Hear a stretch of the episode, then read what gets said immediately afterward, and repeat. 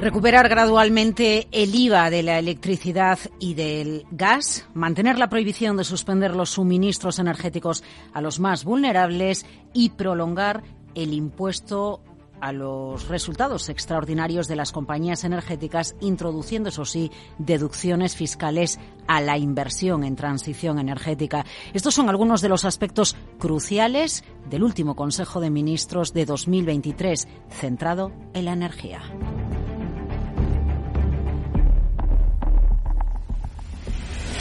El programa de la energía con Laura Blanco.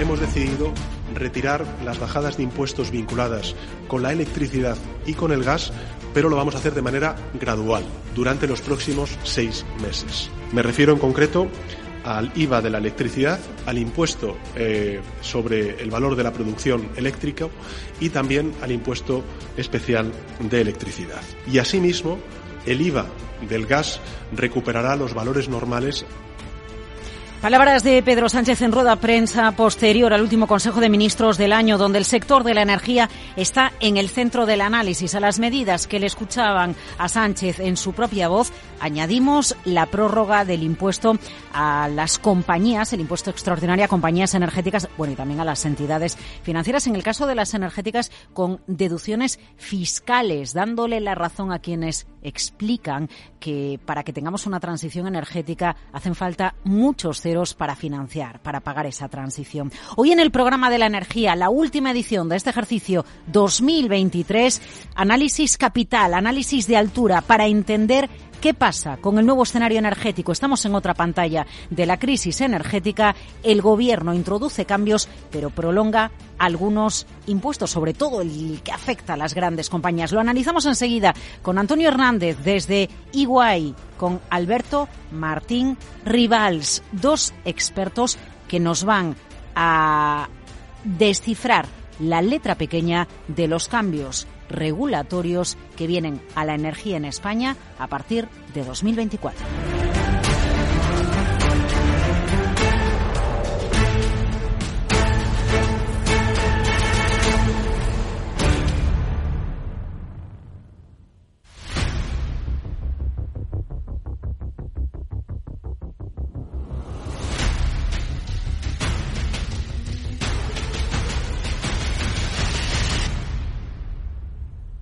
Lleno de energía, se ha venido el último Consejo de Ministros del año 2023. La energía en el centro de todas las miradas por la modificación paulatina, recuperación paulatina de el IVA vinculado a la energía a lo largo de los próximos meses por la prórroga de los impuestos a bancos por un lado, pero lo que nos ocupa es la energía por otro y la introducción de deducciones a ese impuesto uh, extraordinario a los beneficios de las compañías energéticas si se invierte en industria y en descarbonización. Es el asunto capital con el que cierra el ejercicio 2023 en el ámbito energético. Lo analizamos con el CEO de Niton Power, es Alberto Martín Rivals. Don Alberto, gracias por acompañarnos en Capital Radio. ¿Qué tal está usted?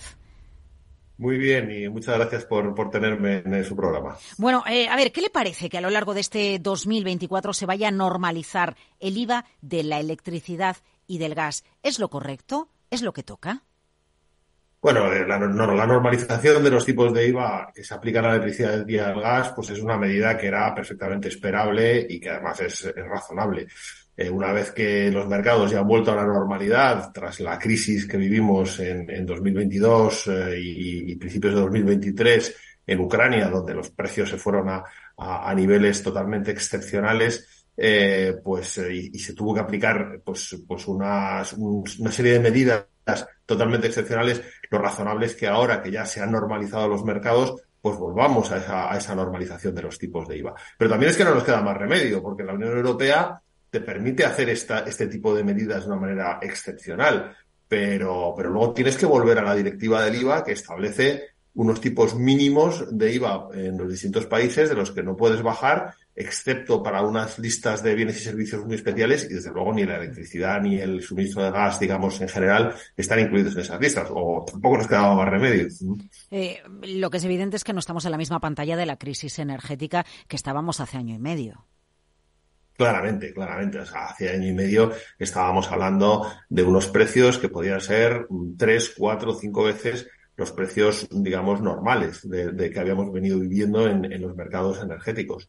Eh, y por tanto, eh, pues el, amortiguar el impacto eh, de ese tipo de, de mm, situaciones, tanto en los hogares como en las empresas, pues era una cosa que podía parecer razonable. Si bien no olvidemos que el IVA al final pues tiene un impacto limitado, es decir, que cuando pues, se te incrementa el precio de la electricidad un 300% en el mercado mayorista, reducir el IVA del, del 20 a, a, lo que, a lo que quieras realmente tiene un impacto muy, muy limitado. Pero bueno, son medidas que ayudas que y que, y que se aplicaron no solamente en España, sino en otros países europeos. Eh, vamos a, a, los impuestos extraordinarios. Se prorroga el impuesto extraordinario a compañías energéticas. Estaba vigente en 2022-2023. Se hace mm, eh, eh, bueno, pues permanente, real en el ejercicio 2024, pero con la con el gran cambio, con la gran evolución de incorporar deducciones eh, fiscales a la inversión en industria y descarbonización. Es como una manera de decir, don Alberto, sí, el impuesto se queda, pero en la práctica no sé hasta qué punto las compañías, las grandes compañías energéticas, eh, van a poder eh, contrarrestar el pago del impuesto porque todas ellas están en proceso de descarbonización. Bueno, aquí tenemos que ser muy claros. Y es que el impuesto extraordinario a las energéticas es una medida que esencialmente es una medida recaudatoria. ¿Por qué? Pues porque no seamos ingenuos. Al final, en gran medida, este incremento de impuesto, que es un impuesto, no lo olvidemos, sobre los ingresos, sobre la facturación, pues estas compañías energéticas lo acaban repercutiendo al consumidor final. Es decir, que les ponen el impuesto, pero ellas lo recuperan en gran medida a través de los precios. Eh, por tanto, el mantenimiento de este impuesto extraordinario pues parece que obedece a mantener eh, esas, eh, esa recaudación y hacerlo de una manera pues que a lo mejor políticamente es más digerible que otras formas de incrementar los impuestos, pero al final esto lo acaban pagando los consumidores, ¿vale? Em, lo que ya es un poco menos comprensible es eh, esta novedad de que se introduzcan una serie de deducciones fiscales por inversiones en transición energética eh, en las grandes energéticas. Porque en realidad lo que, lo que estamos diciendo es que esas grandes energéticas les ponen un impuesto, pero lo van a recuperar dos veces. Una vez vía precios, no nos engañemos y como decía antes, pues tampoco seamos ingenuos, y una segunda vez vía eh, estos incentivos fiscales. Y además tiene el problema de que esto distorsiona la competencia, porque las, las pequeñas empresas eh, de que desarrollan renovables o que desarrollan otras tecnologías eh, de transición energética, como es el caso de mi empresa, pues no tenemos acceso a esas deducciones, ¿vale? Y, vamos a tener que competir contra esas grandes energéticas que en ese tipo de proyectos se van a poder hacer esas deducciones y por lo tanto van a poder ofrecer pues, eh, pues precios más interesantes a los clientes. Claro, pero esto no puede ser. El gobierno tiene que hacer algo para eh, poner las mismas condiciones a las grandes compañías energéticas que a compañías de menor tamaño. Eso, eso tendrá que estudiarse la letra pequeña. Bueno, pues eh, esperémoslo, esperémoslo, pero desde luego la noticia que ha salido es la que es, eh, y es que, eh, pues, eh, con, con, una especie de, como una, un poco una excusa de, de, que es que estaban pagando el impuesto, pues al final lo que han hecho es darles esos incentivos ante mm, pues determinadas eh, noticias o determinadas eh, insinuaciones de que mm, si no se iban a detener inversiones en transición Sí, sí, los mensajes de Brufau y de Repsol, claramente, ¿no? Sí, sí. No, no, en, general yo creo que se ha, se ha creado un clima eh, que no sé si, si ha sido el más, eh, el más adecuado, pero desde luego nos preocupa que esta medida pueda tener implicaciones en la distorsión del mercado. Eh, a ver, ¿qué reto tenemos por delante en la transición 2024 por delante, tocará eh, bueno pues el análisis del PENIEC de Bruselas, tenemos ambición de cara al año 2030. ¿Qué toca y qué necesitamos para que lo que toca en España, la transición, se haga? Bueno, la transición energética en España, la verdad es que eh, pues eh, está teniendo luces y sombras. Las luces vienen fundamentalmente del sector eléctrico, donde se está logrando una penetración muy elevada de renovables y donde vamos a llegar a niveles de descarbonización muy, muy elevados. Para terminar de, conseguir esto, pues eh, nos enfrentamos a una serie de retos todavía eh, que tenemos que abordar, pero que entiendo que se, que se están abordando por parte del gobierno. El primer reto es eh, dar mayores incentivos al desarrollo de almacenamiento con baterías, puesto que cuando ya tienes un nivel muy elevado de penetración de renovables, necesitas poder acumular la energía que producen las renovables, a lo mejor en horas donde hay menos demanda, y que se pueda utilizar esa energía en horas donde hay eh, mayor demanda. Eh, el segundo reto es reforzar todas las redes eléctricas e incrementar la inversión en esas redes eléctricas porque son fundamentales para poder evacuar toda la energía que producen las renovables y para poder lograr la electrificación de la economía que es necesaria para la, para la transición energética. Y luego el tercer reto, pues es lograr la aceptación en el territorio de unos niveles mucho mayores de penetración de plantas solares, de plantas eólicas.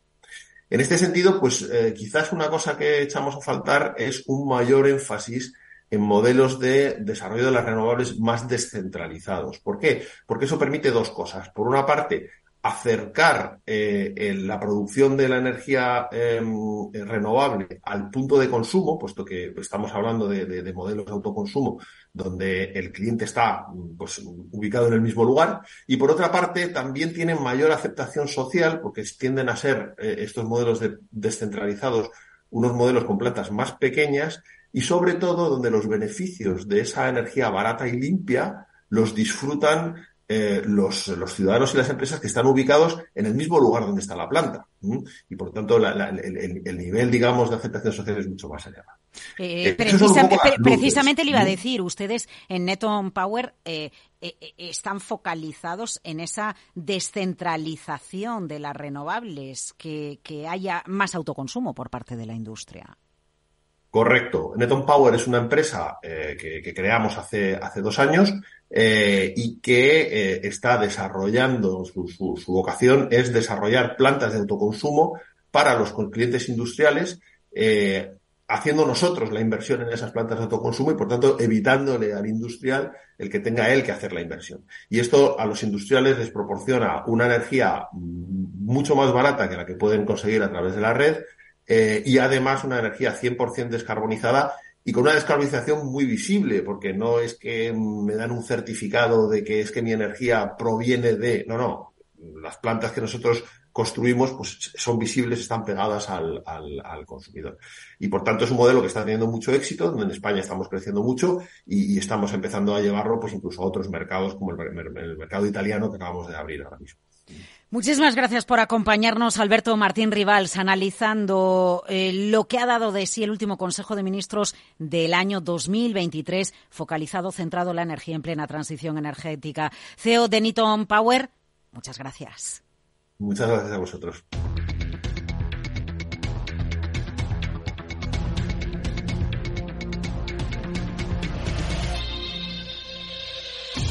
Seguimos con el análisis de las medidas en el ámbito energético adoptadas por el último Consejo de Ministros del año 2023. Es un placer saludar a don Antonio Hernández García, es socio del área de sectores regulado y análisis económico de análisis económicos de, de Nos acompaña en el programa de la energía. Don Antonio, ¿qué tal está usted? Bien.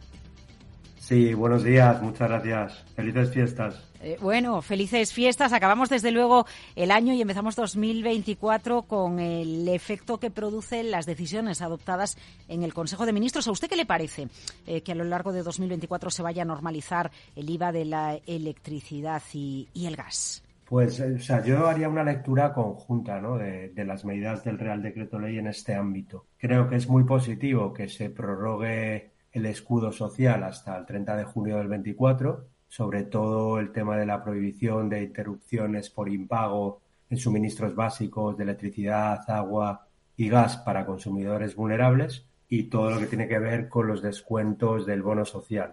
Eh, en cuanto a, las, a los impuestos, el IVA y demás, mi lectura es un poco em, diferente. A mí me parece muy bien esa subida gradual del IVA partiendo del, del 10%. Eh, la medida que el IVA forma parte como, como, impuesto de, básico de los, de los ingresos presupuestarios y tenemos compromisos europeos para reducir el déficit público y así reduciendo el déficit público también la carga de la deuda pública y eso nos permitirá también reducir los tipos de interés dentro del contexto europeo, ¿no? también del BCE y demás. Pero hay otros impuestos, como el impuesto al valor de la producción de energía eléctrica, que se habían se habían eliminado en junio del 2021, que es un impuesto que se creó en 2012, sobre todo ligado al déficit de tarifa que teníamos en aquel momento en el sector eléctrico y a que los precios, pues,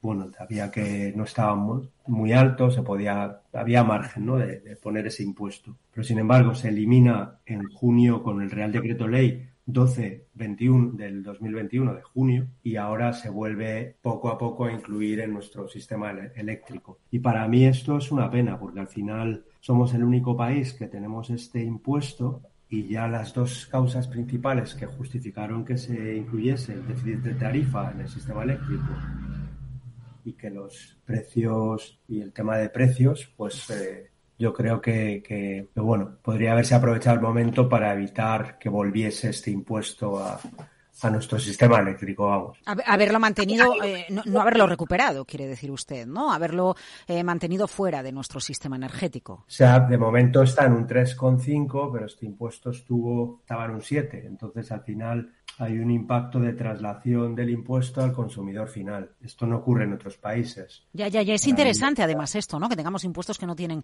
eh, eh, en otros países y que además graban al final al consumidor, ¿no? Al final, o sea, no, no el, digamos, no graban directamente al consumidor, pero en, en, parte se, se, puede repercutir al precio del, del, mercado, ¿no? Y al final puede llegar al consumidor. Entonces, yo es un, es un impuesto que valoraría, pues, haberlo mantenido eliminado, pero Ya son las decisiones que adopta el Consejo de Ministros. A todas estas podemos añadir la decisión que afecta a las grandes compañías, eh, a las grandes compañías energéticas, prorrogando un año más el, eh, el, impuesto a los resultados extraordinarios, pero con una peculiaridad importante que ya en su día Teresa Rivera eh, había dejado entrever. Modificación porque se introducen deducciones fiscales.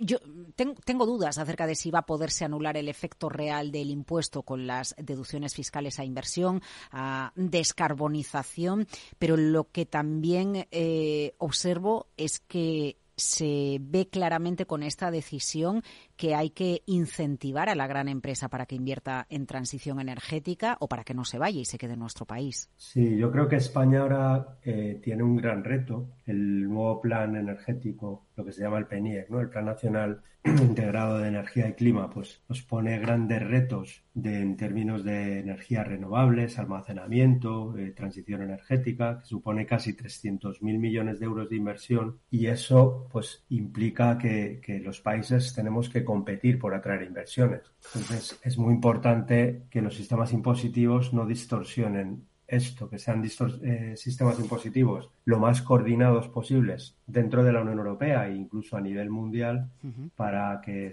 los impuestos no distorsionen las inversiones. Sí, sobre todo para que las empresas que ya tenemos aquí inviertan más aquí, ¿no? O al final esa apuesta que se ha hecho los dos últimos años eh, eh, apostando o estableciendo un camino en el que deseamos que España se convierta en un gran vector eh, energético o al menos que reduzca la dependencia energética del exterior, ¿no? Eso ya sería una eh, brutalidad, por ejemplo, para nuestra balanza comercial, ¿no? Tener eh, más capacidad de autoconsumo y menos compras en el exterior. Para eso también necesitamos que las empresas inviertan en casa. Sí, sobre todo, pues, o sea, España es un país rico en fuentes renovables, pues en sol, en viento, eh, agua en términos relativos, y sería una pena, pues, que por no atraer las inversiones tanto españolas como de fuera, no aprovechemos esa oportunidad histórica que tenemos como país para crear aquí nuestras, digamos, nuestra eh, hoja, hoja, de ruta o cadena de valor en el sector industrial que se base en esa ventaja competitiva en, en, fuentes renovables y son fuentes autóctonas que si las desarrollamos podemos evitar pues importación de gas, importación de hidrocarburos y mejorar, como bien decía, nuestra reducir nuestra dependencia energética.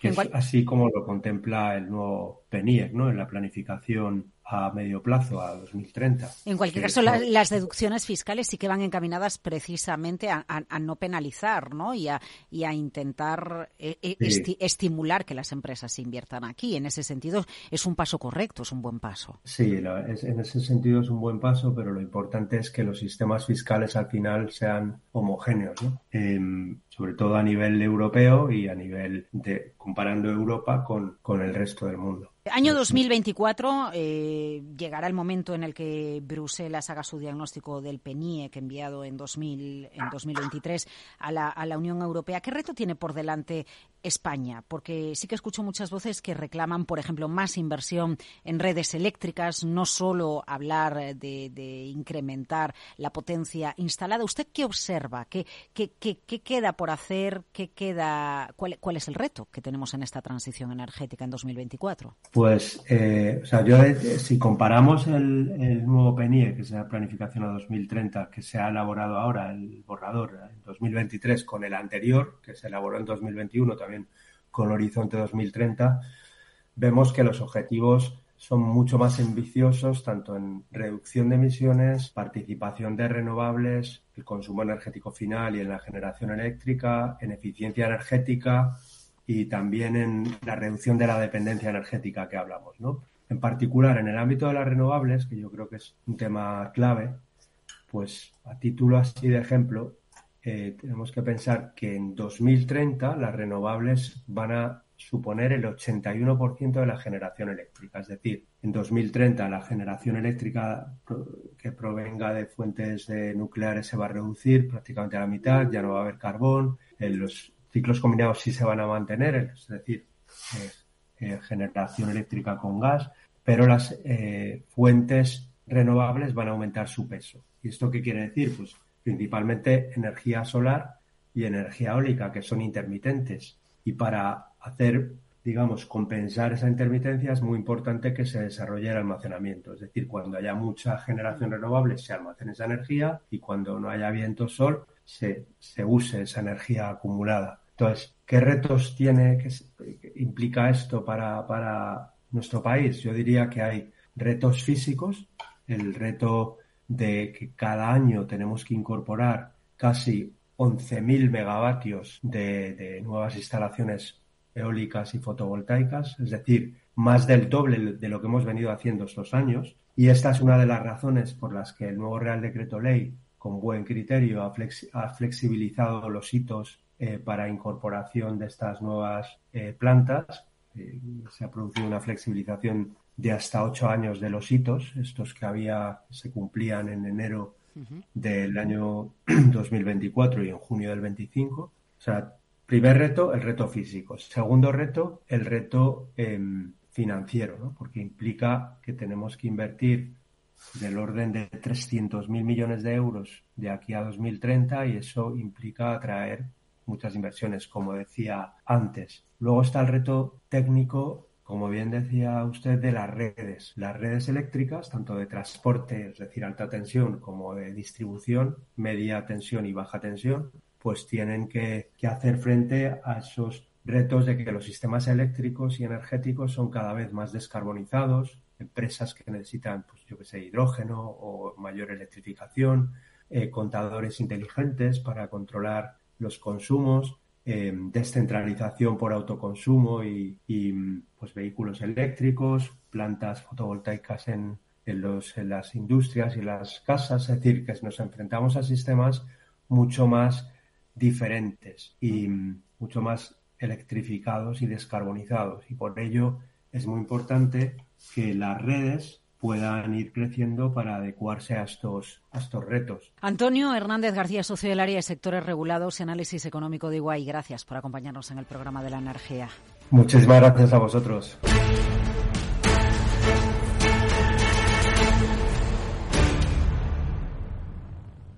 Este es un mensaje para todos los oyentes de radio y es solo para decir gracias. Gracias por dedicarnos tres horas cada día. Gracias por escucharnos en casa, en el coche, en el trabajo, en un móvil o donde sea, en directo o en podcast. Gracias por tu fidelidad, porque gracias a ti, la radio sigue siendo un gran medio, el más creíble, en el que más confías y el que mejor te informa y entretiene. El medio del día a día, de la actualidad al instante y que te acompaña